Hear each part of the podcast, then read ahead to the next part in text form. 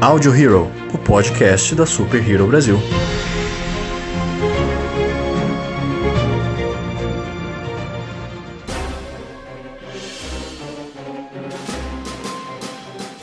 Olá, senhoras e senhores de todo o multiverso, sejam bem-vindos a mais um Audio Hero, o podcast da Super Hero Brasil. Eu sou Luan Pierucci. Eu sou Joyce Freitas. Sou Hansley Neves. E eu sou Isadora Rugé. E estamos juntos mais uma vez em mais um capítulo dessa nossa saga de grandes obras brasileiras que merecem muita atenção. Hoje nós estamos aqui com o Bruno, que é o escritor do livro Wartech Apoteoses. Eu queria que ele se apresentasse para vocês. Fala galera, boa noite. Eu queria, antes de qualquer coisa, dizer que é uma honra tremenda para mim estar aqui entre vocês, é, tendo a oportunidade de participar desse podcast. Eu sou um estreante né, no mercado editorial. Eu acabei de, entre muitas aspas, né, no, nessa transição do ano passado, do ano retrasado para o ano passado, eu estava trabalhando duro né, no lançamento do meu primeiro livro, né, todo aquele trabalho editorial. E estou começando agora no mercado é, literário, né, com uma obra de ficção e estou é, aqui para poder esclarecer dúvidas e para poder também, sabe, estar. Tá é, é, é, contribuindo né, com, com o, o, que eu posso falar né, a respeito da minha obra para chamar a atenção da galera, né? Agradeço muito a oportunidade que vocês estão me dando. Maravilha, não, cara, nós que agradecemos demais a presença sua aqui. É, como todo mundo já já está acompanhando, já está acostumado, né? O programa ele vai ser realmente como se fosse uma entrevista, né? O nosso bate-papo de boa, mas a gente vai conhecer um pouco mais da obra do Bruno. Então, bora lá. Então, Bruno, faz uma sinopse, um resumão para os nossos ouvintes do que é a sua obra. A minha obra, por nome Wartech, né, na verdade, na verdade, o Wartech é uma franquia. Né, esse primeiro livro se chama Apoteoses. Apoteoses é um termo grego que significa deificação, né, ou elevação. É um, um, um aspecto né, fenomenológico da, das histórias dos épicos gregos, aonde um ser humano comum era elevado ao grau de divindade e iria consequentemente morar no Olimpo após algum determinado feito né, ou após ter recebido por concessão de alguma divindade alguma capacidade que fosse incomum aos seres humanos. Então eu faço desse termo uma é, um slogan quase, que assim algo introdutório para o que eu quero contar em toda a, a, franquia Wartech, mas especificamente sobre o meu primeiro livro, né, o livro que eu lancei agora recentemente, nós temos um mundo muito semelhante ao nosso, né? Uma cidade muito longe, muito longe daqui, que tem favelas que parecem as favelas daqui, como diz aquela música. E todo, há um, todo um contexto né, de, de, de, parecências com a nossa história, com o nosso mundo, com as nossas injustiças, com as nossas preocupações, com as coisas que nós não sabemos que acontecem debaixo do, da, por trás das cortinas das decisões dos, dos, dos grandes homens da política internacional, entre outras coisas. E nós temos um, um momento assim que ele é muito caótico da história da humanidade, aonde as potências mundiais se unem para poder criar uma nação que ela é, é, é, fundada com a premissa de ser um novo norte, né? um novo um, assim uma nova direção, sabe, uma inspiração para o mundo e para as pessoas em todas as escalas é, da estrutura hierárquica que, que, que, fomenta a nossa realidade, para que a maldade o sofrimento né, do mundo diminua. Só que a coisa acaba não tendo o efeito esperado, né, por causa dos interesses pessoais das pessoas, e também em todas as escalas e todas as esferas. E a história ela segue de um, de um grau de, de, de esperança, de, de elevação moral com a fundação desse novo país para um declínio, sabe, em todos os aspectos.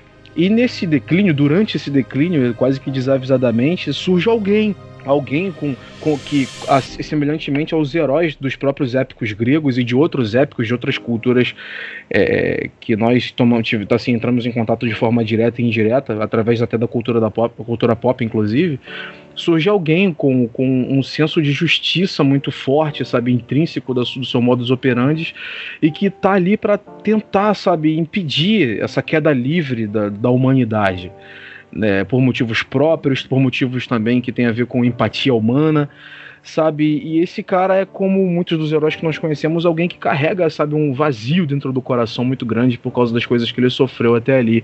Eu acho que esse é o melhor que eu posso contar apesar da minha intenção muito grande de fazer com que as pessoas também se identifiquem com esse cara, sabe, com esse herói, que elas entendam assim de maneira bem, é, é, é de maneira é, bem, como eu vou dizer, permanente, de maneira bem fundamentada, que não é fácil usar capa né, que há uma visão que precisa ser desmistificada daquele que voa, daquele que tem super força, daquele que faz o que acontece.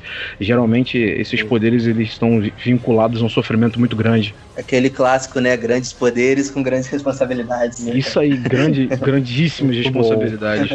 Você já entrou num, num, ambiente um pouco mais diferente, né? Que é de, de, de, ficção científica. Sim. Eu queria que você comentasse um pouco como que foi o, o início desse projeto, as suas inspirações, assim, e, e como que foi já entrar de cabeça num assunto que é, assim, um tanto quanto complexo, né? Complicado você montar um universo de ficção científica que faça sentido, mas ao mesmo tempo que tenha aquela suspensão de descrença por ser né, uma ficção, no caso. Sim, é realmente é um trabalho árduo, não, não vou negar. Né, e assim, é, para quem trabalha né, com, com qualquer tipo de produção que envolva o processo criativo, é, é uma coisa que ela está diretamente ligada também, sabe, às transições que você passa na sua vida, né? Então, é, tem problemas pessoais que fazem você pausar o projeto, alguns hiatos, aí depois você volta de novo. Mas, assim, eu particularmente acredito que todas essas coisas que a gente passa durante a criação de uma obra são necessárias. Eu acho que elas contribuem muito para que a nossa própria percepção sobre aquilo que a gente está fazendo vá se ampliando, vá se modificando, sabe, amadurecendo. E ainda mais, assim, quando você trabalha numa obra de ficção, né? Assim, eu acho que todo tipo de, de segmento literário, enfim, qualquer tipo de, de, arte demanda estudo, né? Só que quando você trabalha com, com ficção, dependendo do tipo de época que a tua história se passa, sabe, dos elementos ali contextuais que estão envolvidos, é, e também dependendo da, da tua, das suas intenções né, como, como, criador, você vai ter um tempo também necessário de busca de conhecimento, de informação, para poder você fundamentar algumas coisas, sabe? Para poder ter relevância, ser lido com seriedade, né, ou assistido com seriedade, seja lá se a sua obra for literária ou audiovisual. Então, realmente é um processo que ele é árduo, mas ao mesmo tempo ele é prazeroso. Você vai crescendo enquanto você escreve, enquanto você pinta, enquanto você cria, você vai aprendendo, vai se desenvolvendo e acaba sendo também sabe, um processo de autoconhecimento, não somente de criação de fato.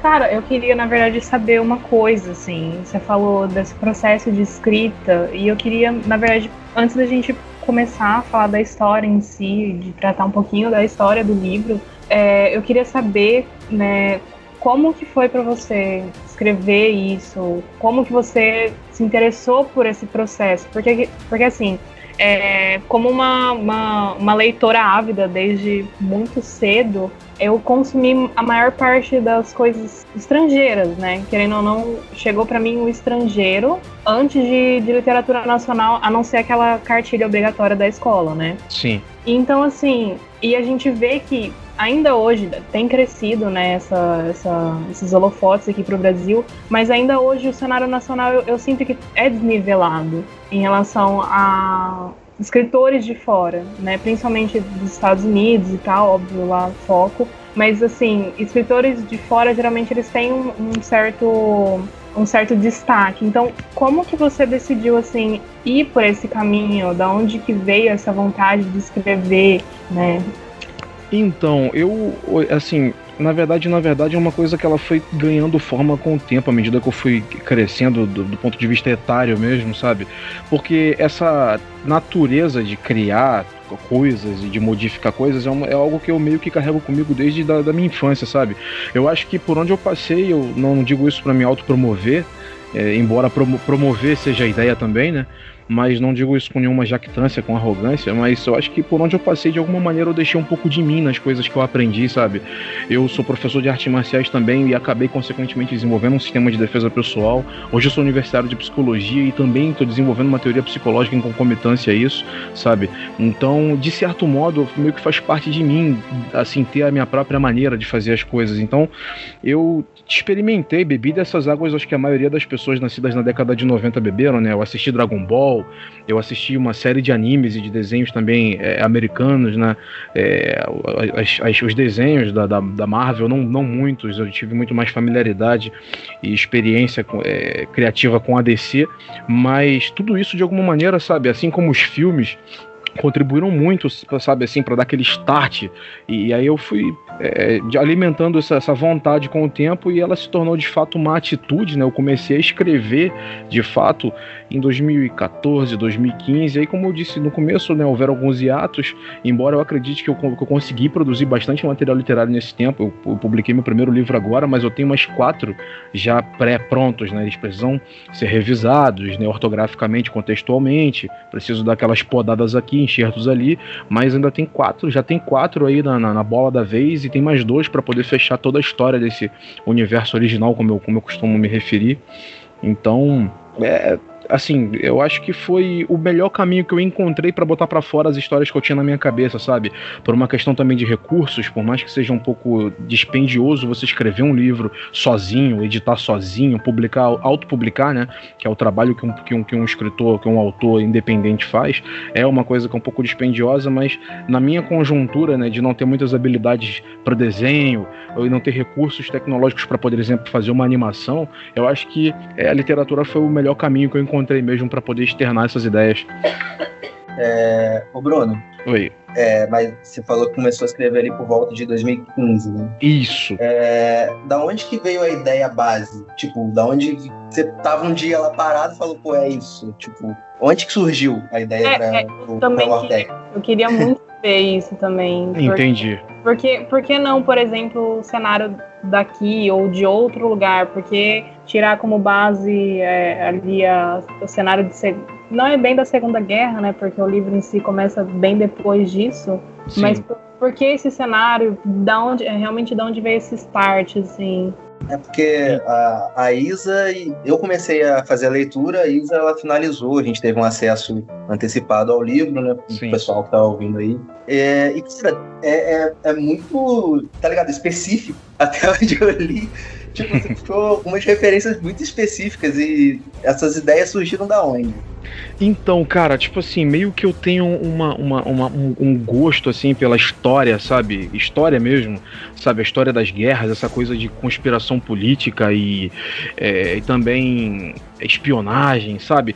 E, e, isso você vê que não tá sozinho ali, né? Isso se mistura com vários outros contextos. Então, assim, meio que isso foi tomando forma com o tempo. Eu, eu assim, eu vi que era meio conveniente, é, em alguns sentidos, é, começar a, a, tratar da história de Wartech pela, pela Europa, né? Vamos falar assim, geograficamente entende? Para poder dar, dar, dar, fundamento, dar sentido a algumas coisas que vão acontecer mais para frente, né? No futuro da, da, da, da própria história, do, do, que próprio, propriamente eu, eu tô escrevendo, né? Tá escrito e ainda estou escrevendo porque eu acho que eu cheguei a comentar com isso, é, sobre isso com alguns de vocês em outras conversas, né, conversas anteriores, que assim, todos esses eventos que acontecem no primeiro livro, eles vão desembocar em acontecimentos assim, entre muitas aspas, apocalípticos, né, do ponto de vista de conflitos militares mesmo, e sabe, e a tecnologia se tornando uma dependência cada vez maior da parte dos seres humanos, entre outras coisas. Então, por questões geopolíticas, eu achei muito conveniente começar a história por ali. Pode parecer assim algo, como você falou assim, é, é, é específico, é, eu admito, só que não necessariamente tudo que tem para ser relatado nas minhas histórias vai só acontecer ali, sabe? É uma coisa de, de escala uhum. global e num determinado momento, eu acho que acredito que no meu sexto livro eu já começo a introduzir um núcleo de personagens brasileiros na história. Eu, eu vou ter Olha, um núcleo de heróis brasileiros. Sim, eles entram num momento em que o pano de fundo histórico, social, político, militar e econômico da, da, da história ele já está bem planejado. Os personagens desse, desse, desses núcleos iniciais já estão bem amadurecidos, entende? Então eu tenho personagens brasileiros que eles vão entrar para um momento muito decisivo da história também. Eu vou ter personagens aí muito importantes da nossa cultura, sabe? Personagens com, que, com os quais o pessoal vai se identificar muito mais, apesar de eu ter dado para quem lê o meu primeiro livro, né? Eu te dei um, eu te dei uma Ireland, né? Um país que ela tem aspectos históricos e políticos muito parecidos com o Brasil. Não sei se vocês pegaram esse feeling. Mas quando eu introduzi o, os personagens Brazuca na história, é, eu, eu, quero promover muito mais ainda essa, sabe, essa, essa, essa, identi essa identificação de contexto para quem for ler. Você falou dessa, dessa questão de, de cenário similar ao do Brasil, e na verdade, em alguns momentos eu senti isso, porque é, para o pessoal que né, estiver ouvindo, a história começa justamente ali depois, quase um século depois né, da Segunda Guerra. Sim. E tipo, a humanidade está um caos, né? Todo mundo ali desolado, pós-guerra, conflito ideológico de, de, tudo quanto é tipo, e aí surge, surge justamente essa nação que é um fio de esperança, né, para a humanidade ali, e vai ter todo aquele processo, digamos, seletivo para poder entrar nessa nação e todo mundo tem uma, uma grande esperança nisso, né? Mas não é bem nessa parte que eu penso que, que é similar ao Brasil. Tem algumas coisas de, é, de, de fake news e coisas, tretas ideológicas e políticas que eu fiquei, cara, nossa, isso é, isso é muito que a gente passa aqui de vez em quando. E um caos de violência também, às, às vezes, que, que eu realmente também senti uma, uma semelhança com o cenário brasileiro. Então, por isso que eu queria saber por que não também, né, é, mostrar esse, esse pedaço daqui, né, por mais que seja um lado caótico, mas outras coisas do Brasil, né. Mas eu vejo que vem que tem que tem muita coisa agregada no livro, né. É, a própria o próprio nome da nação, né, Heroland, ela Isso. ela é, é, é norueguês e tem vários termos ao longo do livro é, que são puxados para o norueguês, tem alemão também, né? Tem algumas, algumas coisas que são voltadas para esses dois idiomas. Por que, você decidiu é, escolher esse, é, esses, esses idiomas em específico? Foi também uma maneira de, como eu vou dizer, de, de, de, demonstrar, né, assim, de, de, de, me referir às relações, é, mas não somente políticas, mas também culturais entre os Estados Unidos e alguns países da Europa, sabe? Então você vê que quando Highland é fundada, né, logo após essa, essa, essa escolha, né, que era feita baseado num cunho ideológico de quem ia povoar Highland, depois que o país ele é aberto ao público é, por conta, por consequência de protestos, né, por causa dessa seleção que ela era, segundo a, o público em geral, né, do mundo, era uma seleção que ela não era justa, não era igualitária. Vocês veem que Highland ela passa a ser um país tão mestiço quanto o Brasil, embora né, a predominância de dessas pessoas que vão para Highlands, a predominância assim, de, de, dos países de origem sejam os países para aquele lado do mundo, né, mas há um, uma, uma miscigenação também muito grande. E nisso, mais uma vez, Helland compartilha do contexto assim, né, é, é, demográfico do Brasil, né, e tem muitas semelhanças nesse aspecto. E a minha ideia era, era, era, era justamente mostrar essa essa relação, sabe? Essa, essa mistura, essa miscelânea de culturas e de línguas, sabe? E também fazer menções indiretas à, à Segunda Guerra Mundial o tempo todo, é, através desses termos, justamente através dos termos como o termo Volkskrieger, né? Que em, em alemão quer dizer guerreiro popular, né? Ou soldado popular, entre outros termos que eu vou citando ali para quem tem essa familiaridade e pegando as referências, os easter eggs históricos ali, sabe? E criando no seu próprio imaginário o pano de fundo que está sendo inserido né? Eu tive uma essa intenção, foi muito intencional, por mais que talvez para quem já é um leitor experiente, sabe o que é mais agradável e o que é menos agradável no, no, no começo de um livro, é, eu tive, na, foi muito intencional oferecer para você antes de te dar o, a, o, quem é o cara, quem é o personagem principal, da onde que ele veio, quem são os pais dele, o que, que ele faz. É, foi muito intencional dar esse contexto histórico, político e social primeiro, para poder você se sentir ambientado, porque dali para frente, é pô, tiro porrada e bomba, dali para frente as coisas de fato vão acontecer. Então assim, eu te dou o amargo para depois te dar o doce no, no, meu primeiro livro. Eu acho que foi bem isso que eu senti lendo. É de, de sentir esse embasamento, né? Essa, tá te colocando ali, te, te localizando em todo esse cenário político, ideológico, social, e depois começa a ter aquela inserção ali de, de é, essa troca de personagens conversando diretamente e de brigas e conflitos acontecendo e realmente o livro vai chegando num clímax que no final você fica, cara, o que, que vai acontecer. Porque você já começa, você já começa nesse cenário meio, meio caótico, meio apocalíptico, né? E, e aí você vai vendo, ok. E aí você vai vendo o surgimento dessa nação e você começa com esses, esse fio de esperança junto com todo mundo. E aí você vai vendo a coisa desandando e desandando cada vez mais. Eu não quero dar nenhum spoiler aqui, mas assim, eu fiquei com medo do que ia acontecer no final. Porque as coisas vão realmente caminhando para um cenário muito, muito complicado, muito complexo. Foi, eu sinto que foi um trabalho que você teve ali um cuidado realmente para localizar o leitor e também ir inserindo algumas coisas aos poucos, né? É, você citou a questão de, de que você luta, né? E eu sinto que, que agora que você falou isso fez muito sentido, porque tem alguns modos de batalha ali, alguns, alguns tipos de luta no meio do livro é, que são muito específicos. Então eu achei muito interessante como o livro vai conversando com história e vai tendo essa parte de batalha. Eu sinto também que tem bastante pesquisa em relação a armas nucleares, é, a, a, física mesmo, inteligência artificial. O livro vai conversando com muitas coisas ao mesmo tempo. Isso é muito, muito interessante. É um material muito rico mesmo em, em diversos aspectos. Eu fico muito feliz por, por receber esse feedback. Na verdade, você, em poucas palavras, assim, me deu é, um retorno positivo de tudo que realmente eu queria causar. Muita coisa ali de fato foi intencional. Eu fiz o possível para que não houvessem pontas soltas, mas eu admito que é uma história que ela é muito complexa mesmo para mim porque ela tem camadas dentro de camadas dentro de camadas, aonde assim, na posição de quem está criando, a minha maior preocupação é ser claro para quem está me lendo, por mais que eu esteja lidando com termos assim estranhos no, no sentido de não serem comuns, né? Eu estou inserindo, sabe, uma, uma perspectiva de, de, de, acontecimentos, né? De uma fenomenologia que ela, como eu disse, ela tem muitas camadas, então é, ela demanda muito, muito também do leitor, né?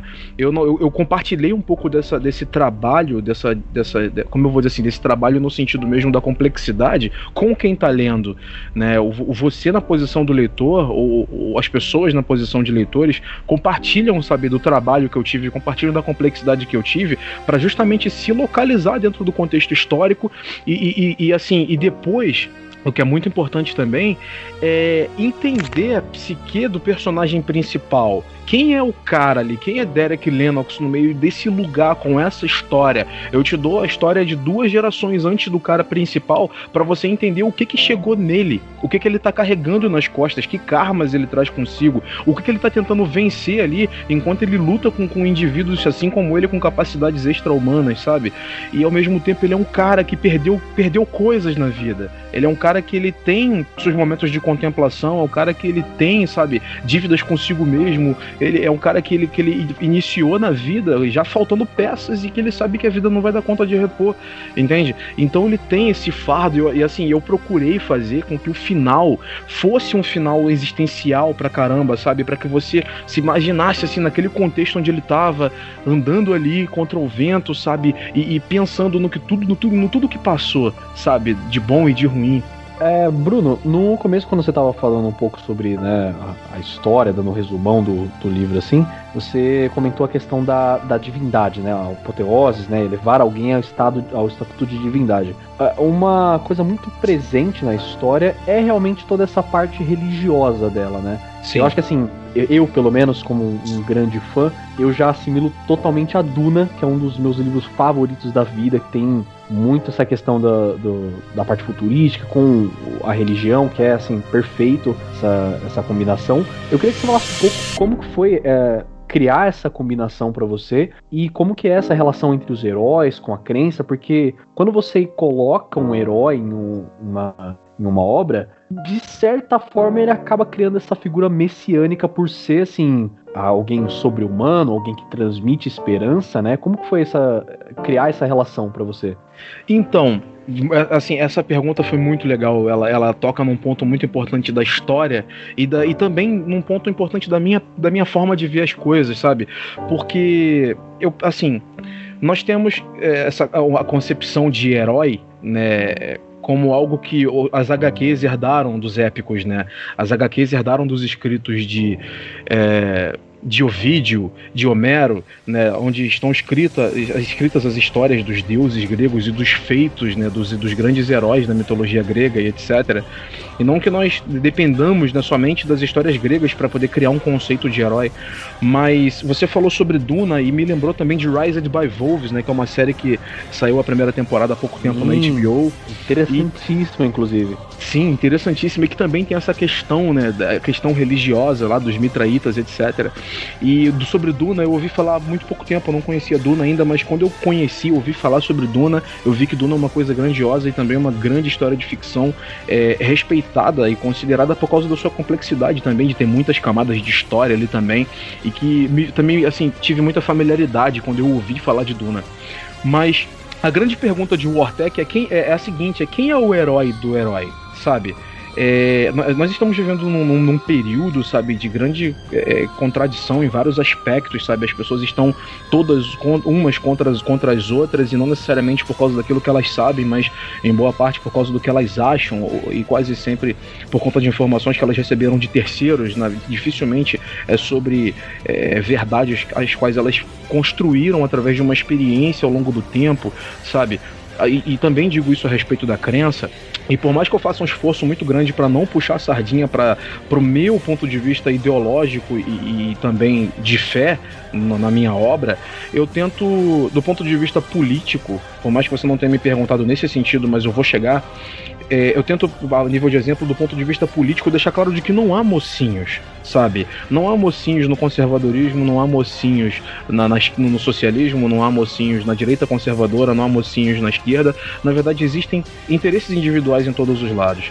E por causa também das minhas experiências, né? Eu, eu sou formado em teologia hoje, eu tive uma experiência eclesiástica, lidei com as questões psicológicas e espirituais das pessoas, etc. Sabe? É, apesar disso, eu procuro ter uma fé bem pé no chão, eu, eu tento me comunicar bem com todas as pessoas, faço por onde está me expondo às opiniões que são contrárias às minhas, inclusive nas redes sociais. Eu sigo páginas e, sou amigo de pessoas na, nas redes sociais que eu não concordo com os pensamentos deles, mas eu procuro fazer disso um exercício para que eu nunca me esqueça o quão diferente as pessoas podem pensar de mim, sabe? E no tocante a essa presença do assunto fé na, na, na, nas minhas histórias, eu tento fazer um link, sabe, com. É, como eu vou dizer? Eu tento expressar também, sabe, que a corrupção ela também chegou nesse âmbito, que ela também está presente nesse âmbito, mas que apesar disso essa corrupção ela não relativiza a verdade de Deus, pelo menos do meu ponto de vista, humilde, sabe? Você pega o Reverendo Johan, que é um personagem que ele é, também está presente no arquétipo do herói, né? O herói geralmente ele tem um cara, alguém, um ancião do lado dele que dá conselhos para ele, sabe? E o Reverendo Johan ele é meio que esse, esse personagem que ele é muito importante no desenvolvimento do herói, sabe? E no caso do, Derek, é, é, um cara que tá ali para poder explicar para ele o seguinte, tipo assim, apesar do seu maior adversário ser alguém com poderes praticamente ilimitados e se autodeclarar uma divindade, ele não é uma divindade, cara. É como o Capitão América fala naquele no, no filme Vingadores Era de Ultron, quando o, eu não lembro exatamente se é o Tron que, se, que, que, começa a se referir indiretamente como uma divindade, tem um momento em específico até que ele está dentro de uma, de, um, de uma paróquia católica, né? ele fala sobre a engenharia da religião, a geometria da religião, enfim. E o Capitão América vai pular do Queen Jet para poder partir para o combate fala para ele, é, não me lembro se exatamente se referindo ao Ultron ou se é se referindo ao Loki, eu acho que é se referindo ao Loki, ele fala assim, eu só conheço um deus ele não se veste dessa forma. Então, Assim como Clark Kent é um personagem que ele tem, por causa da sua cultura, da sua criação aqui na Terra, é, é uma afinidade com a religião católica, o Capitão América também se mostra cristão né? Então, nós temos um personagem, um Derek Lennox, né, que é o, o, protagonista da minha história, que ele é um garoto que ele não teve um contato direto com nenhum tipo de prática de fé ao longo da sua criação, e aí ele se vê num momento da vida dele sem pai sem mãe, sem aqueles é, é, é, personagens que são muito importantes, sabe, no desenvolvimento do seu caráter, da sua personalidade, num momento crucial da vida dele, né, porque ele ainda não era um adulto formado, e ele se vê sem o que se apegar, sem alguém para dizer para ele, cara, calma, não é bem assim, entende? O reverendo Johan aparece para ele com uma filosofia de vida, de crença, que dá forças para ele para acreditar que tem algo maior além de Marduk Zadnost, que é o vilão que ele vai enfrentar, sabe? E isso dá forças para ele, dá coragem para ele e contrasta com todo o argumento tecnológico quântico que eu apresento na história. Eu tento combinar essas coisas para que o leitor ele, ele, ele veja isso e fale assim, pô, cara, é possível conciliar as duas coisas É possível acreditar que matéria e energia são iguais e que existe, talvez, sabe, alguém que deu, que apertou o start para que essa bagaça toda começasse, sacou? Essa é uma das minhas propostas, além de dar umas pancadinhas no sistema eclesiástico nas falhas que ele comete, que ele cometeu ao longo da história, sabe? Inclusive, o que você falou aí agora era um dos pontos que eu tava querendo tocar, cara. Porque geralmente, quando. Independente de uma história que você vai seguir ali de heróis, coisas do tipo, se você segue pro lado mais religioso, é algo que é mais passado presente. Quando você vai pro lado futurístico, é uma parada que é tipo uma mudança genética, uma, uma parada que a tecnologia interviu e é mais. Como que eu posso dizer? Não tem essa visão religiosa, né? Sim. E, e tu conciliou as, as, coisas, tá ligado?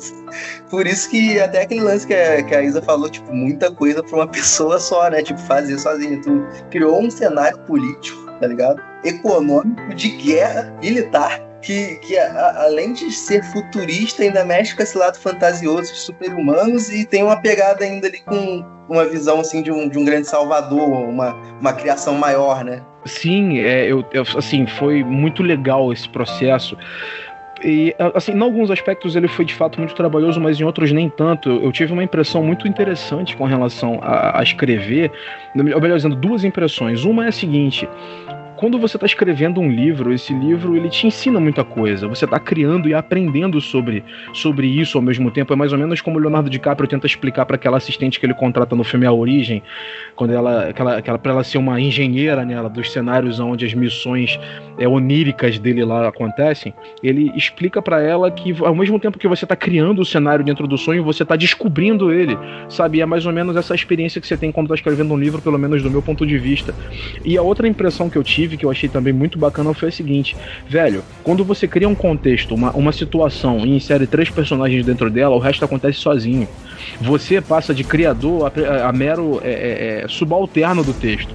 Porque a sua, a sua responsabilidade agora é conectar os fatos entendeu? Da personagem. Da, e depois que você dá personalidade aos personagens, eles passam a falar por si só. Você passa a não mais estar tá necessariamente criando, mas deduzindo, sabe qual é? A parada cria vida, né, É, sabe? E é muito bacana, porque você deixa de ser também só criador e se torna um leitor da, da história também, sabe? Cara, eu acho que você tem aí de material, como você mesmo já disse, já tem material para mais quatro livros. Porra, você tinha que conversar com a galera que tá desenvolvendo o game que, aí no Brasil, que, porra, isso rende, cara.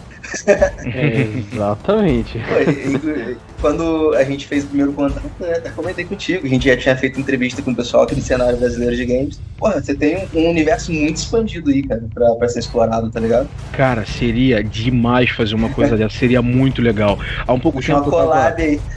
Pô, valeu. Assim, é, com certeza seria muito bacana fazer isso. Se aparecer alguém interessado, eu tô mais do que disposto a colocar um projeto em prática. Eu tava pesquisando muito recentemente acerca de assuntos semelhantes a esse, de ideias semelhantes a essa né? E também por aquela questão, né, da ausência da falta de recursos, etc. Eu tava procurando algo que tivesse o mais possível próximo do que eu posso fazer. Então comecei a pesquisar sobre games indie, produção de games indie, inclusive baixei até o Game Maker aí para poder tentar aprender alguma coisa, mas até agora não consegui conciliar isso bem com as outras responsabilidades. E eu tava vendo alguns games indie, né, criados pela Joy Masher, né, como o Oniken. Eu não sei se vocês conhecem, se já jogaram um game é, retrô, né, 8-bit. Tem também o eu baixei, eu joguei o Oniken deles, joguei o, o, o, Blazing Chrome, né, que é uma pegada mais contra, meio Metal Slug ali, e achei muito bacana, sabe? E embora criar uma coisa 3D, né, uma coisa, caraca, lá Batman Arkham Knight, né, pô, ia ser muito louco, cara, ia ser, ia ser demais, Ué, imagina esse universo aí, cara, que loucura que seria. Poxa, velho, ia é, ser demais, demais. Nossa, o Hans falou isso de, de game e que enquanto eu tava lendo, eu sou uma pessoa que eu me descobri muito visual, né, depois de, de certa idade. E eu percebi que, como você falou, é, esse livro é muito complexo, né? Ele tem camadas e camadas, tem bastante é, esse background histórico, tem vários personagens, né? E, e aí, eu, às vezes, eu, eu ficava assim, mas esse fulano é aquele fulano, ah, ok.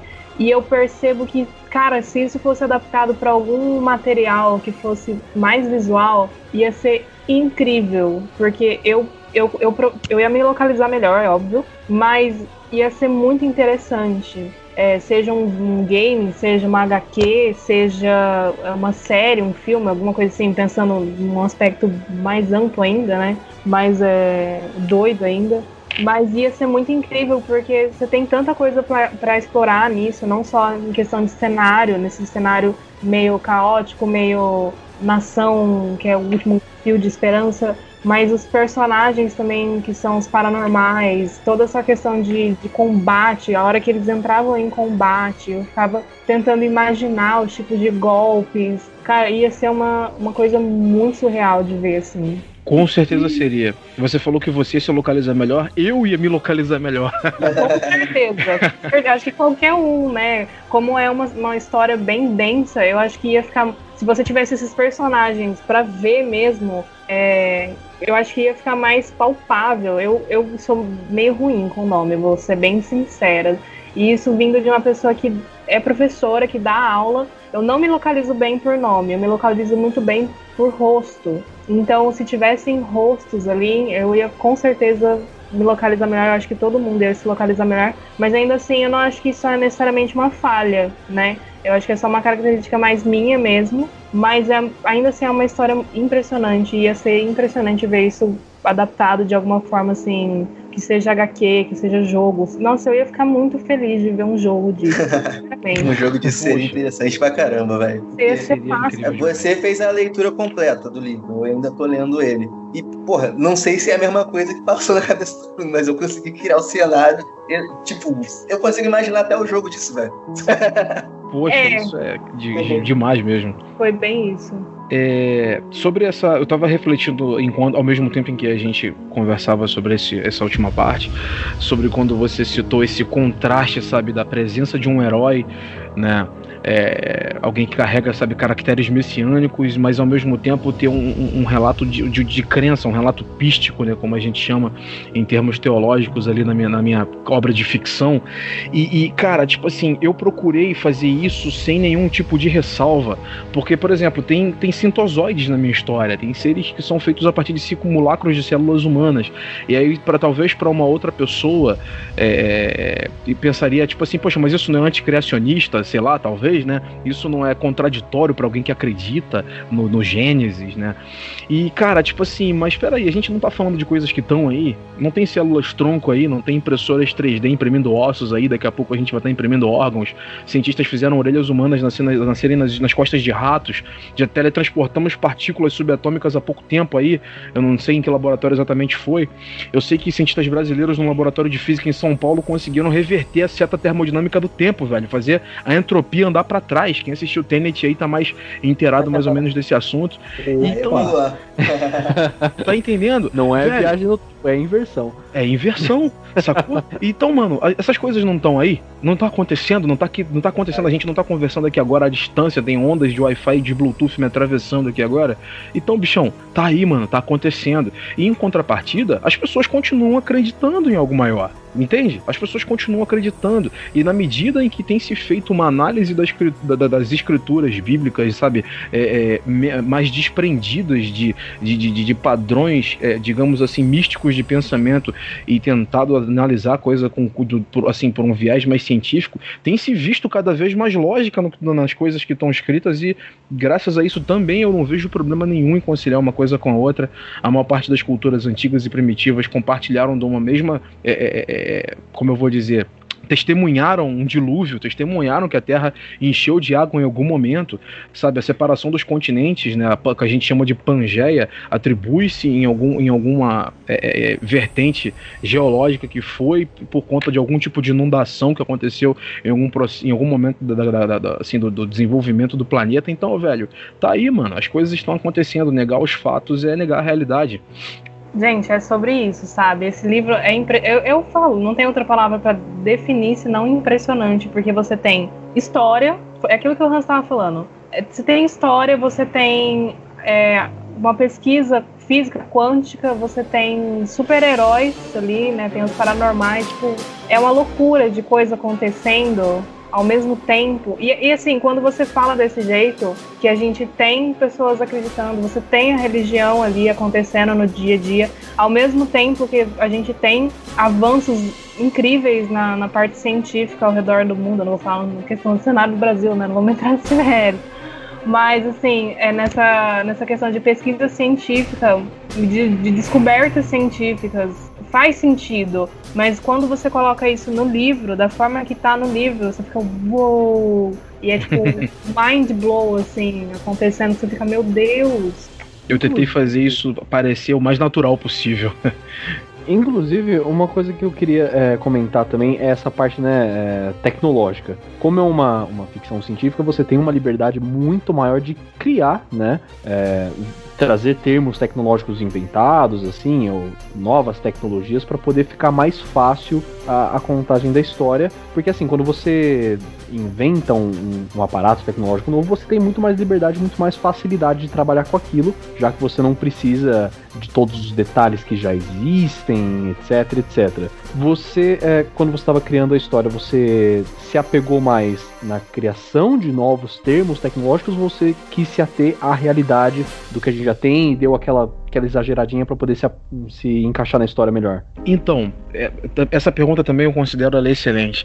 Sabe, eu me dei a liberdade de dar nomen algumas nomenclaturas para algumas tecnologias assim próprias da minha história. Só que a explicação acerca da, da, da, da possibilidade dessas tecnologias e do funcionamento, eu procurei me ater ao que é real sabe? Eu não procurei inventar tecnologias que, é, como eu vou dizer assim, não que eu não precisasse, mas eu encontrei respaldo científico para tudo que eu criei. Por mais que algumas coisas pareçam absurdas, entende? Mas é como eu, eu, eu, citei na minha última fala: o absurdo já está acontecendo. A primeira vez em que um telefone sem fio foi visto foi, foi em Star Trek. Entendeu? Nossos Sim. pais aí viram o telefone sem fio pela primeira vez em Star Trek. E o telefone sem fio, ele tá aqui agora, ele não é só um telefone, velho. A gente faz tudo o que faz num computador no telefone, no celular, sabe? Então eu encontrei respaldo científico em tecnologias do presente para poder fundamentar tudo que eu criei. Conversão de energia em matéria, de matéria em energia, teletransporte, tudo, tudo, invisibilidade, tudo, tudo, tudo. Eu encontrei respaldo científico para explicar todas as coisas que eu é, é explico ali, como habilidades assim, meta-humanas, como tecnologias militares, etc. E, inclusive, mesmo aquelas habilidades meta-humanas que são inatas né, na minha história, de personagens que nasceram com habilidades, nasceram com poderes, e, inclusive também os que adquiriram, né? Digo assim, poderes que são é, é, é executados através de um ser orgânico, né? Não necessariamente uma tecnologia com, com microchips e transistores né? Mas seres orgânicos, é, sei lá, é, manipulando forças da natureza, né, elementais e etc. Eu também encontrei respaldo científico para tudo isso. Você pensa assim, caraca, por exemplo, né? Eu andei, andei dando umas pesquisadas, uma revirada em algumas coisas e fiz aquela concatenação de informações. Tu pensa assim, pô, será que realmente é possível que dragões tenham existido? Tu se pergunta, né? Será que é possível que dragões tenham existido? Aí vamos lá. A gente tem em quase todos os relatos das histórias antigas a incidência de seres de assim cara, com características draconianas e dotados da habilidade de disparar fogo de suas bocas, né? A gente tem isso é, é, nos escritos da, da, de, da, de todas as religiões, inclusive nos escritos bíblicos nós temos no livro de Jó tem uma criatura chamada Leviatã, né, que tem ali todas, todas as características de um dragão aquático e que ele é, é, dispara fogo da sua, da sua garganta, né? Isso parece impossível? Será que é realmente tão impossível disso ter existido em algum momento da nossa história, de talvez o homem ter extinguido isso? Bom, eu não acho impossível. Se você parar para pensar, nós temos um peixe que dá choque, velho. Entendeu? Mas, pois é. Exatamente. Nós temos um peixe que dá choque. Não, ele tem. Ele, ele tava fazendo a explicação ali, cara. Parecia até a abertura de Fringe, tá ligado? Não sei se vocês chegaram a acompanhar essa série, mas Sim. pô, Fringe abordava só loucura da ciência. Procurar saber dessa série aí. Nossa, Fringe é maravilhoso. Entendeu? Você é, para pra pensar. É, autocombustão, várias paradas assim que são mitos científicos que os caras abordaram dentro do seriado. E eu tô explicando aí agora foi basicamente isso, cara. Não é possível. Porque olha só, como é, que, como é que funciona? Como é que uma enguia dá choque? Ela tem uma células, o corpo dela, né? A parte externa do corpo dela é revestida por eletrócitos, né? Que são células que, é, na medida em que essa. É, que, em que o, o, o ser, né, o animal fica parado, essa energia que ele não gasta de maneira cinética, ela se acumula dentro dessas células e ele pode disparar em forma de descargas elétricas. Nosso cérebro funciona à base de descargas elétricas, nós produzimos ele energia eletroquímica. A enguia faz exatamente isso. Então basta que você tenha eletrócitos na sua garganta e que você tenha um, um processo estomacal que produza os gases inflamáveis necessários. Então não é absurdo. Não é absurdo. Você tem o ponto de ignição e tem o gás, fogo. Entende? É se permitir imaginar a coisa, é se permitir aceitar que, que é possível.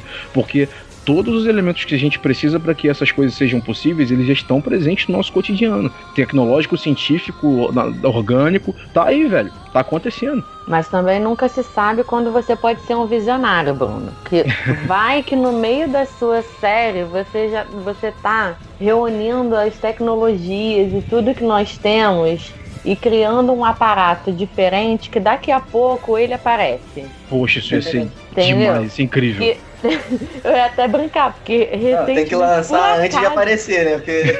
Não, exatamente. a, a, série tem que estar toda lançada antes desse aparato ser desenvolvido para ele poder dizer que foi um visionário. Eu ia até brincar, porque recentemente, por acaso, eu li que o, o Júlio Verne, nas obras dele, descreveu várias coisas, como ele gostava de matemática vamos colocar, na época dele futurista, ele descreveu várias coisas que não existiam e que mais tarde existiram. Ele descreveu o que seria o lançamento de um foguete. Ele descobriu, ele Caramba. É, é, ele descreveu o que seria um submarino e coisas desse tipo, sabe? Vai que. No tempo dele demais, né? É, ele descreveu até o que era. o que veio a ser um taser. Que Caramba. uma das obras tem ah, uma arma que tem um, um projétil é, ele, ele é elétrico que dispara uma carga, atinge a pessoa e dispara uma carga. Então tem várias coisas na obra, nas obras, em, em vários livros dele, que não existiam, foram completamente futuristas e que são coisas que nós temos agora. Então vai que algum aparato, uma tecnologia na série do Bruno. Vai que você aplica o exemplo do celular, né? Então, exatamente. ele, ele comentou ali da, dessa parte mais de tecnologia, mexendo com física quântica e tudo mais. Você parar pra pensar, um SSD hoje que você tem dentro de um computador que é mais novo, ele tem tunelamento quântico para transportar a informação, cara. Então, a, inf porra. a informática só existe graças à mecânica quântica, ou com os computadores modernos, digo, né? É muito. Cara, quando eu descobri como assim meu computador faz tunelamento quântico, eu não sabia disso. Que parada é essa, né? Então, pode. Eu tô olhando aqui pro nada e pensando sobre isso, refletindo sobre essa, esse fato. Cara, não, vocês... eu, fiquei, eu fiquei refletindo um tempo sobre vocês terem. É, a Isa levantando. Enfim. É porque todo mundo tá falando várias coisas e eu tô processando a informação. É. Tá o computador que está. É, Tá fazendo Mas tunelamento. É, é tá fazendo. tá nesse caminho. Mas é um pouquinho do que cada um falou, é, de, de juntar tantos elementos, né, que, que parece que pareceriam inicialmente não se juntar ou que não casariam dentro de uma mesma obra. Até né? antagônicas, tá? Que elas não se é. são, né? Isso, exatamente. É... Questão de, de religião e ciência, meio que a gente tem como ideia que uma anula a outra, né? É, um embate, né? Você olha para uma coisa, são, são polos que meio. Opostas, né? É, que são opostos, que eles se é, se empurram para direções opostas mesmo. Sim, e, e, trabalhar com, com profundidade em tantos aspectos que pareceriam antagônicos, né? Como você disse agora, Bruno, como, que pareceram opostos. É, mas a questão uh, foi, foi falada antes, é porque, como eu disse, eu tô aqui processando as informações. É, a questão, esse ponto mesmo, de, de religião, de ter um salvador, mas você tem contexto político, econômico, social, você tem uh, tecnologias avançadíssimas, uh, enfim, tudo isso.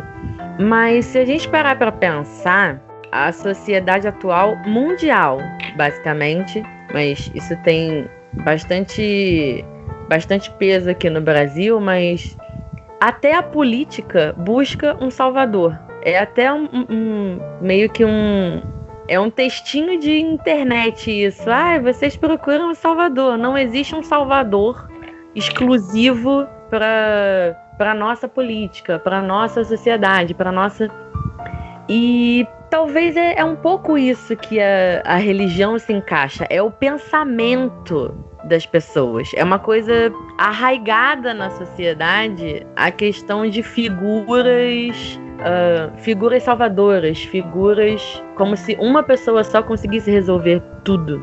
E é, é essa informação que eu vim processando, assim, da conversa que, que, que a gente está tendo até agora. É, tudo que está na sua obra, Bruna, é, apesar de parecer enquanto, enquanto livro a gente pensaria que, que fica antagônico, mas enquanto sociedade é um caldeirão. É, é, é, é tudo misturado, as coisas se atravessam, as coisas se completam, elas, elas é, discutem, elas convergem, elas divergem e tu, tudo se atravessa, sabe? Não acho que, que seja tão é, não acho que seja impossível, mas acho que o que você está construindo é realmente a sociedade. É, você está colocando meio que a mente humana ali, né?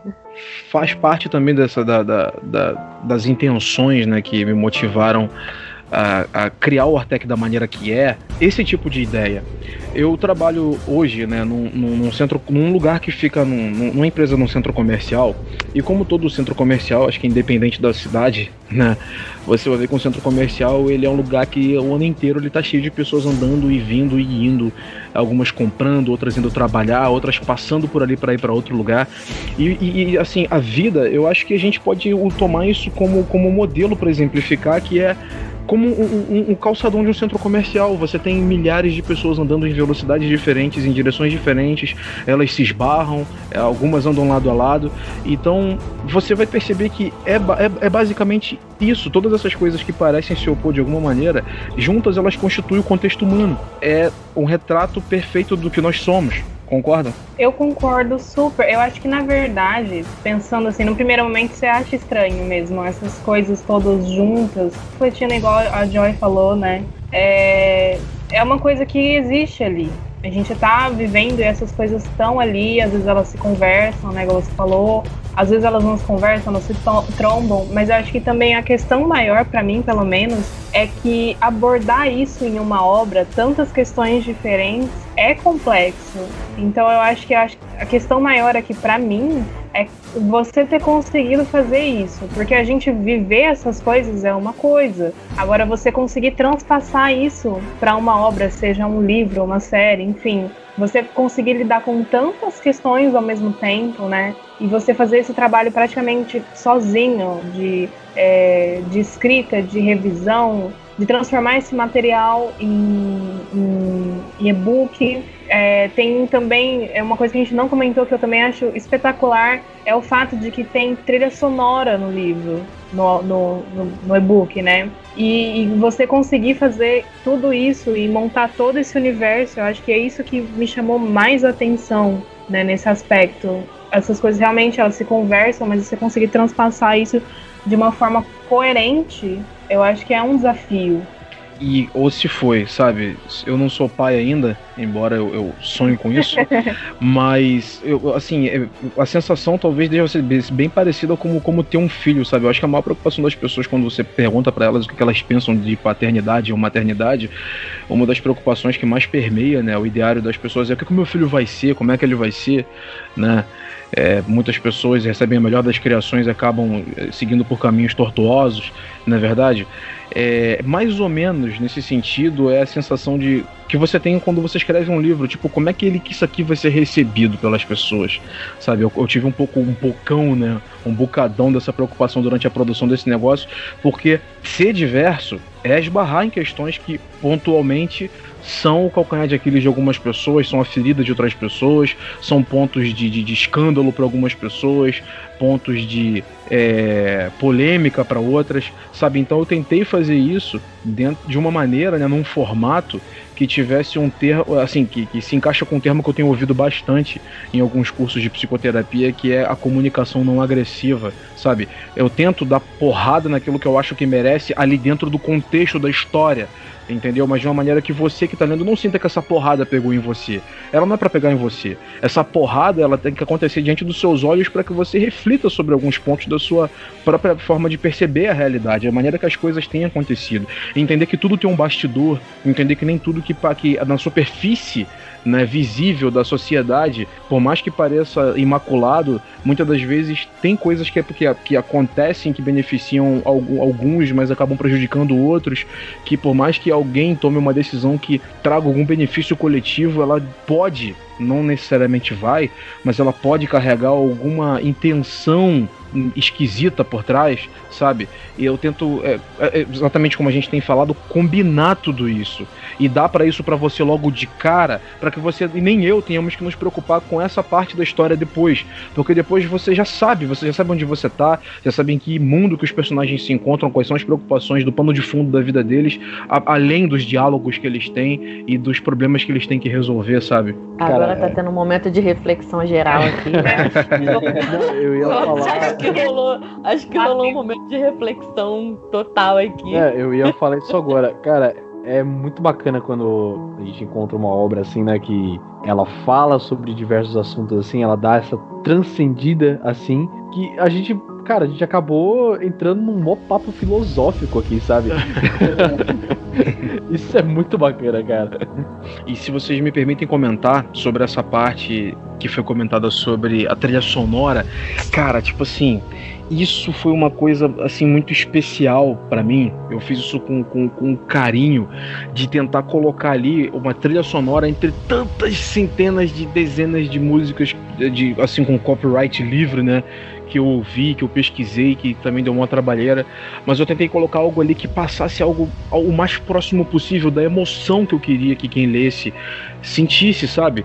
Por mais que eu não tivesse é, a capacidade de produzir uma coisa que fosse verdadeiramente audiovisual, sabe? Eu tentei dar para você uma sonoridade, eu tentei dar uma, uma trilha sonora para essa história, em momentos muito específicos para não ficar maçante. Toda hora que você vai ler um parágrafo tem que ter um, um, um som, não eu dei, procurei dar isso em momentos muito específicos, mais ou menos como algumas séries têm feito, né? Não tem liberado todos os episódios de uma vez, tem sido um por semana.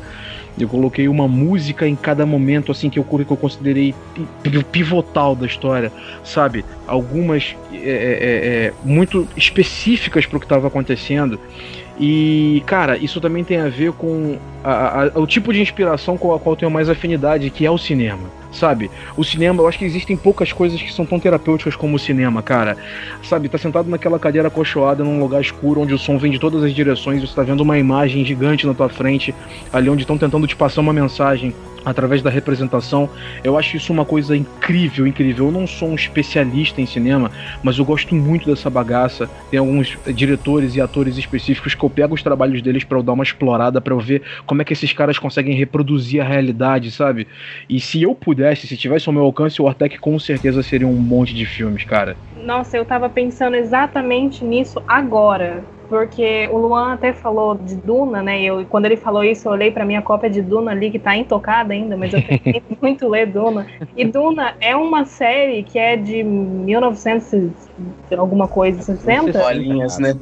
65, eu acho que é de 65, isso. algo assim. E ela foi adaptada, né? Não foi lançada a adaptação. É, e é uma adaptação que está sendo bem aguardada, não só porque Duna teve um sucesso aí, mas por causa do elenco, porque tem a Zendaya, porque tem o, o, o Timothy, né? Então, assim, tem um elenco interessante ali, e eu queria saber agora que você falou, assim, que você se interessa bastante por essa área, por cinema, se você já pensou nisso, quem que você colocaria ali no elenco, assim, viajando total, se você pudesse escolher a dedo fazer o casting, você, o autor e criador da obra, quem que você ia colocar ali? Pode sonhar. Se quiser mandar um Javier Bardem, só vai. Não,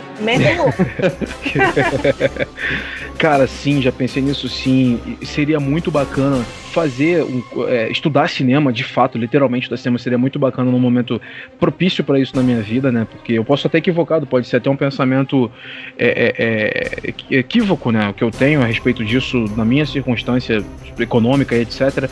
Mas eu acho que cinema, assim como algumas áreas, demandam que você já tenha um, um recurso prévio para investir no teu trabalho, sabe?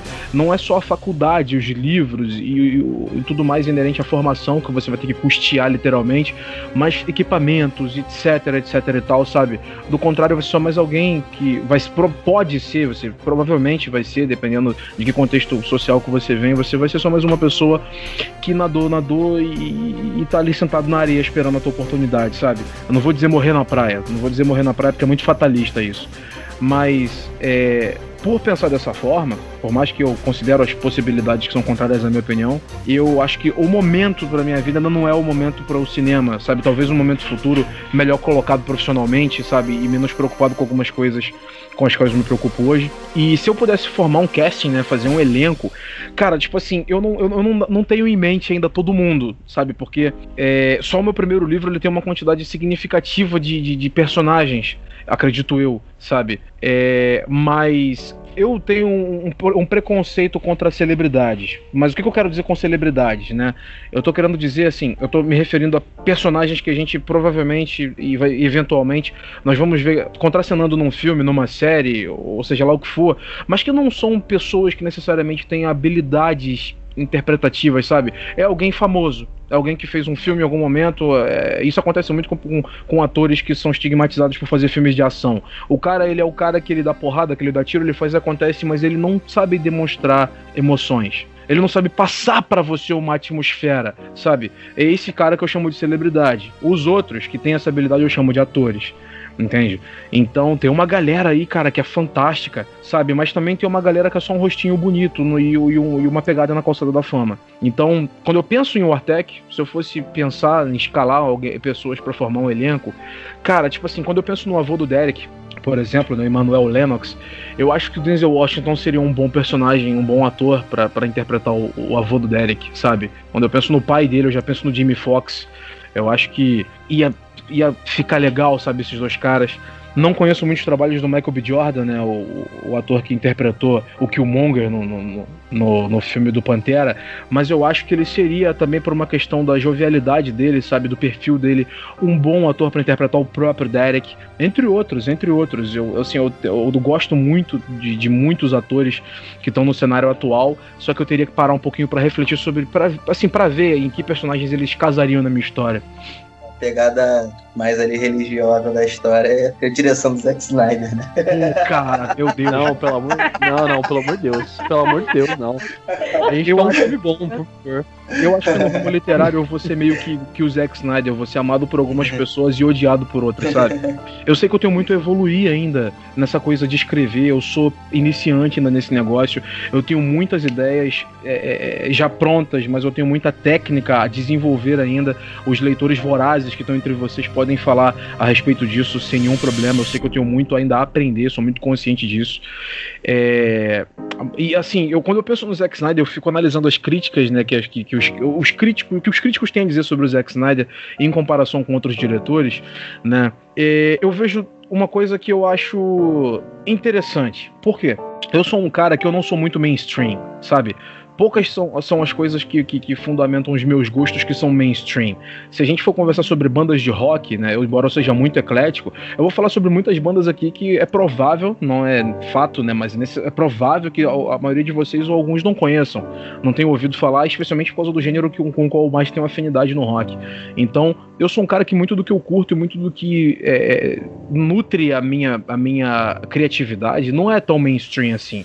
E eu acho que o Zack Snyder, embora ele seja um cara que ele ganhou muita notoriedade com 300, com Batman vs Superman, com o Man of Steel dele, né? Com Madrugada dos Mortos e, e, Watchmen, ele ainda é um cara que é odiado por muita gente. Muita gente não gosta da maneira do dele de fazer filmes. Mas Dentro Zack... aqui da equipe, eu sou o único que gosta dele. É o único. é o único. O Zack Snyder ele tem algumas coisas que para algumas pessoas são consideradas exagero, demasia, sabe?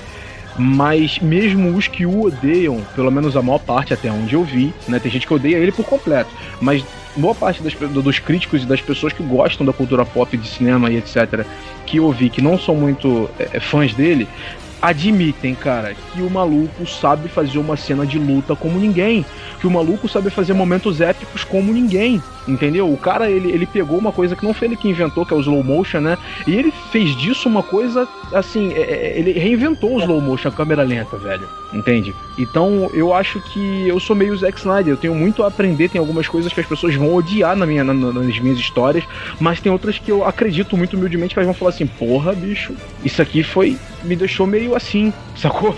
Eu concordo nesse ponto contigo aí que você pode odiar o Zack Snyder do fundo do seu coração, mas falar que dirigir uma cena, fazer a fotografia dela, tá ligado? Não dá pra bater de frente. Porra, velho. Assim, ele, ele é muito. Eu, eu, muito chamam ele de visionário, né? Ele é chamado de visionário, igual o Vitor Belfort é chamado de fenômeno, né? Era, pelo menos. Ele é chamado de visionário. E de fato ele é visionário. Como eu disse, ele reinventou algumas coisas, sabe? Você falou agora da fotografia dele que é demais. E uma outra coisa que eu super valorizo no Zack Snyder, cara, é. E, e eu chamo ele de corajoso por causa disso, né? Porque você não vai ver muito disso nos filmes de super-heróis você vai ver que os filmes de super-heróis que são mainstream, eles tentam passar, tocar nisso o mínimo possível. E o Zack Snyder é um cara que não poupa filosofia, meu irmão. Não poupa sabe? Tem, assim, easter eggs filosóficos nos filmes dele. Quem viu Batman vs Superman prestou atenção nos detalhes, vai ver que no momento em que o Batman tá carregando o, o, o Clark no ombro e joga ele naquele fosso, passa uma, uma mureta assim na frente da câmera onde está escrito assim: quem vigia os vigilantes? Né? Essa frase é uma frase de Platão, ou Aristóteles, eu não lembro exatamente, que fala sobre as pessoas que têm uma certa autoridade dentro do Estado. E ele pergunta quem é que vigia essas pessoas que nos vigiam? Quem é que tem autoridade sobre aqueles que têm autoridade sobre a gente? E isso me inspirou Sim, muito. A mesma frase aí é a placa que o Rorschach segura durante quase todo o Watchmen. Né? Who Watch é, the Watchmen? Basicamente o slogan de Watchmen, né? É. De fato sabe? Então, essa veia que o Zack Snyder tem, essa, essa necessidade que ele tem de forçar você a pensar em cada detalhe do que ele cria é uma coisa que eu compartilho pra caramba, sabe? Eu, eu, gosto desse negócio. Bom, assim, eu tenho que admitir que nós falamos bastante sobre a história, sabe? E, é, porque sem spoiler fica difícil, né? É, Falar. exatamente. Não, assim, eu não tô nem tão, tão preocupado assim com, com, com spoilers, porque esse, o fato de a história ter muitas camadas contribui para que um spoiler não entregue tudo, sabe?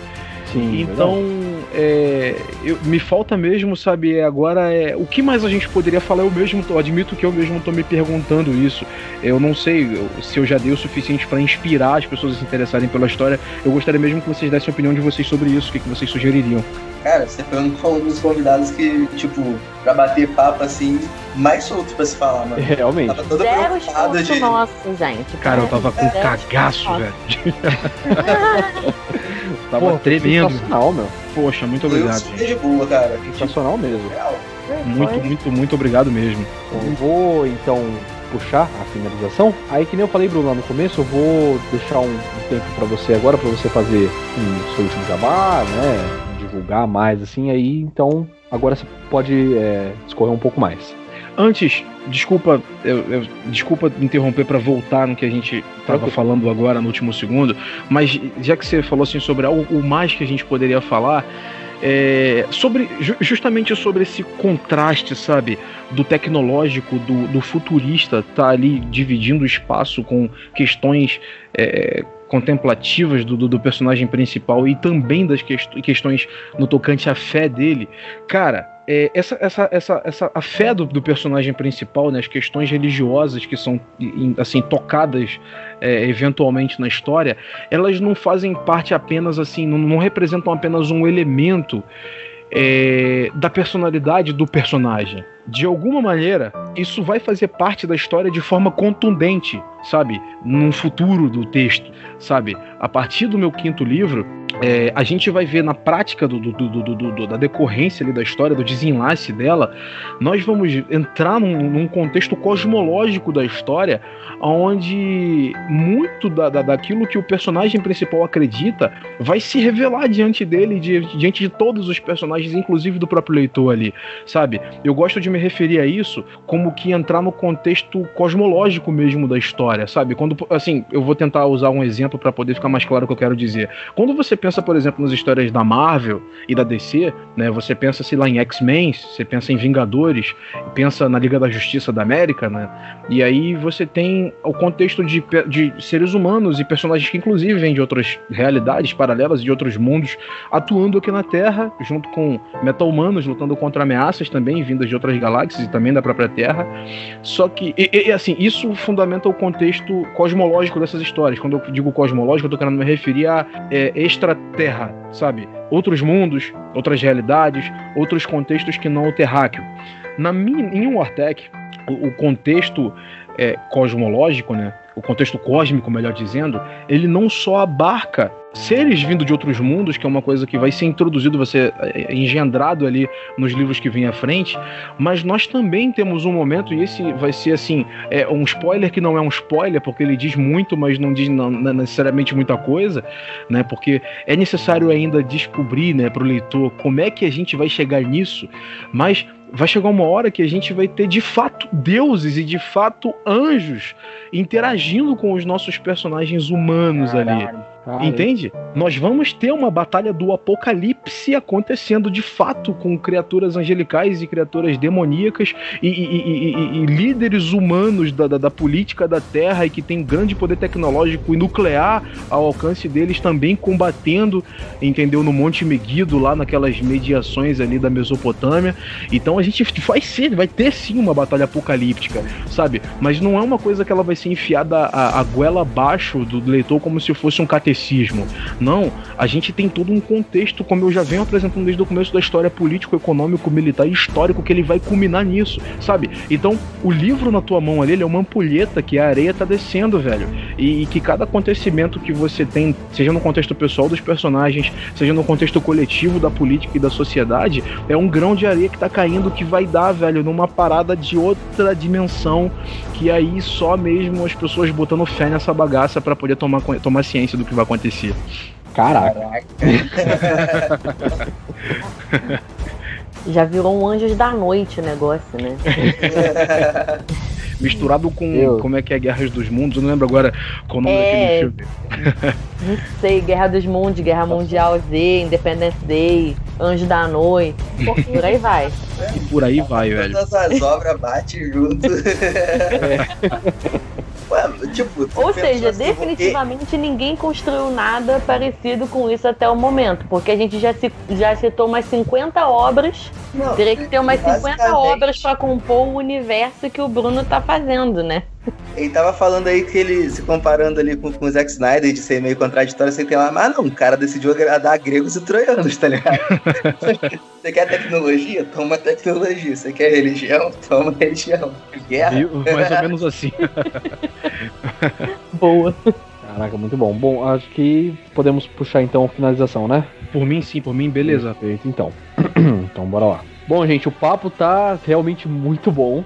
A gente não só falou demais sobre a, a obra, mas também uma baita filosofada aqui. Nossa, escorreu muito bem o papo aqui. Eu queria agradecer demais a presença do Bruno, foi realmente sensacional. E agora eu queria deixar é, esse tempinho aqui para poder fazer, para você poder fazer seu jabá, sua despedida. Então o palco é todo seu. Poxa, muito obrigado. Assim, eu acho que o, o melhor que eu posso fazer é assim aqui na presença de vocês é de fato agradecer, porque vocês de fato abraçaram a minha causa, sabe, me deram essa grande oportunidade de estar aqui, sabe, trocando essa ideia, fazendo esse bate-papo e ao mesmo tempo, né, divulgando a minha criação, divulgando a minha obra, dando para as pessoas dicas do que elas vão experienciar a, ao ler a minha criação né? Então, assim, eu quero com toda humildade convidar as pessoas a depositarem fé, sabe, nessa nessa nessa criação, né? Nesse universo heróico que eu, que eu desenvolvi. Eu gosto de me referir ao Artec como uma epopeia sci-fi, sabe? Eu pego dois termos bem é, é, é, antagônicos do ponto de vista assim, histórico, né? Uma epopeia que é sci-fi, uma história de um herói com aventuras, mas que ao mesmo tempo tá cheia de elementos futuristas ali, sabe? E, e mesmo é, fazendo um esforço tremendo para não cair nos clichês, embora eu julgo que alguns clichês são necessários porque eles dão identidade a, a, a algumas obras artísticas. Eu quero convidar a galera para poder curtir o Artec Universe, sabe? A primeira obra está disponível no Clube dos Autores, física e digital, está disponível também no Hotmart.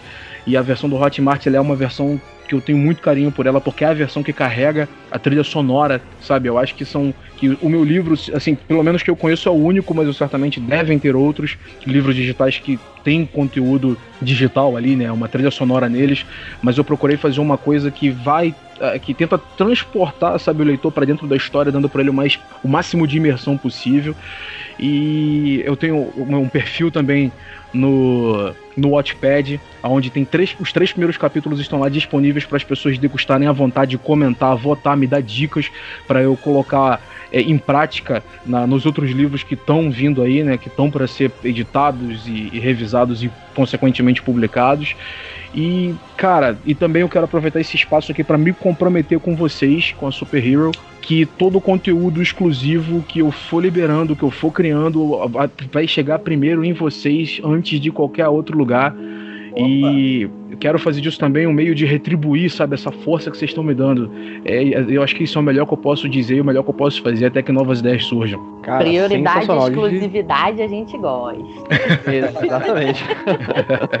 Podem contar comigo sem dúvidas. Não, cara, realmente a gente só tem a agradecer e assim, é, é oferecer o mesmo, cara. Você pode contar com a gente pra, a força que for realmente, porque eu acho que eu falo por todos aqui que estão na gravação e todos que estão ouvindo né? Que a obra, ela assim, ela tem muito potencial, porque assim, a história é sensacional, o carinho que você realmente tem pela sua obra é uma coisa assim admirável, então merece realmente toda a força possível para poder deslanchar e ter sim Michael B. Jordan e Denzel Washington num futuro E o Zack Snyder, não esquece. Oh, meu irmão. ah, o Zack Snyder, ele, ele tá cantando baixo, gente. Imagina. Que... Bom, mas é isso aí, gente. Gostaria de agradecer muito a todos que escutaram até aqui. Só lembrando você de passar lá nas nossas redes sociais, o arroba Brasil, é, tanto no Facebook quanto no Instagram. Consulta também lá o nosso site www.superherobrasil.com.br e continue acompanhando o nosso podcast semanal, o Audio Hero, sempre baseado em puro achismo e teoria da conspiração. É isso aí, gente. Muito obrigado por terem escutado até aqui. Até semana que vem.